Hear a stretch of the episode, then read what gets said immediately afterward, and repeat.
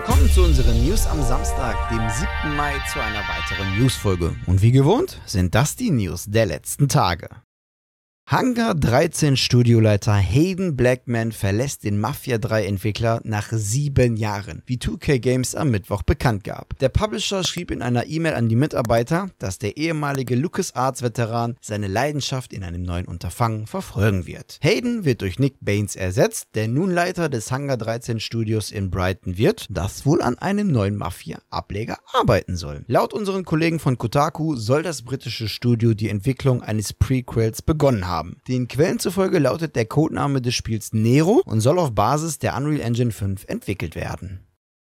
Im Januar gab Sony Interactive Entertainment bekannt, den Destiny-Entwickler und Halo-Schöpfer Bungie zu übernehmen. Laut The Information wird der Deal jetzt von der Federal Trade Commission oder kurz FTC untersucht, unter der Aufsicht von Lina Khan, die im März 2021 von Präsident Joe Biden zur Vorsitzenden der Kommission ernannt wurde und einen aggressiveren Ansatz bei der Überprüfung vornehmen soll. Während die FTC die Übernahme von Bethesda durch Microsoft nicht untersucht hat, dies jedoch bei der Bungie und Activision Activision Blizzard Übernahme mehr Beachtung gibt, erkennt man eine wachsende Besorgnis über mögliche kartellrechtliche Probleme und Bildungen von Monopolen, die den Wettbewerb in der Spielbranche gefährden könnten.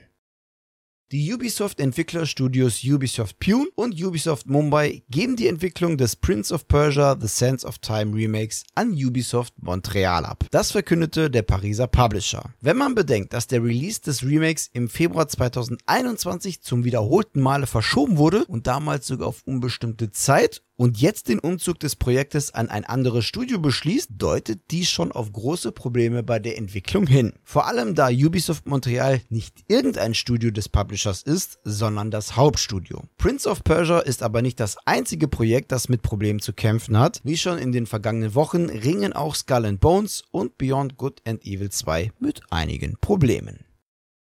Das 2020 in Frankfurt am Main, Kiew und Los Angeles gegründete neue Entwicklerstudio Gunzilla Games hat sein erstes Spiel enthüllt. Bisher war bereits bekannt, dass man an einem Multiplayer-Action-Spiel arbeitet. Jetzt mit der Ankündigung von Off the Grid wissen wir, dass es sich dabei um ein AAA Battle Royale 2.0 Third-Person-Shooter handeln soll. Ähnlich wie in anderen Battle Royale-Spielen stürzen wir uns auch hier mit Dutzenden Spielern gemeinsam in eine große Schlacht. Jedoch in diesem Fall sind es bis zu 150 Teilnehmer, aufgeteilt auf drei Organisationen. Angesiedelt ist das Off-the-Grid-Setting in einer dystopischen Zukunft im Cyberpunk-Stil. Off-the-Grid soll 2023 für PC, Xbox Series und PlayStation 5 erscheinen. Ein Release für PS4 und Xbox One ist nicht vorgesehen.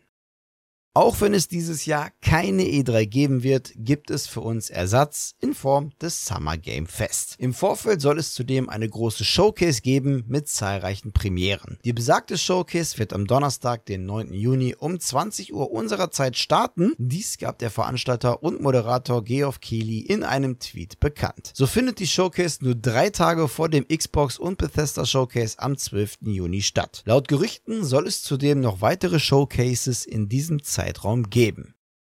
Nacon hat ein neues Label für seine italienischen Entwicklungsstudios veröffentlicht. Unter Nacon Studio Milan werden ab sofort Raceboard Studio, die Devs hinter Rims Racing und ein weiteres, noch unangekündigtes Team geführt. Letzteres arbeitet an einem Survival-Spiel, das auf einer ebenfalls noch nicht bestätigten Filmlizenz basiert. Vermutungen zufolge, die auf offiziell veröffentlichter Concept Art basieren, handelt es sich dabei um die Terminator-Lizenz. Auf einem der Artworks ist ein Alamo Gunstore zu finden, der auch in den Terminator-Filmen vorkommt. Das neue Studio-Label Nakon Studio Milan hat laut Nakon kürzlich neue Räumlichkeiten im Milaner Stadtzentrum bezogen und wird nun die gemeinsame Arbeit aufnehmen.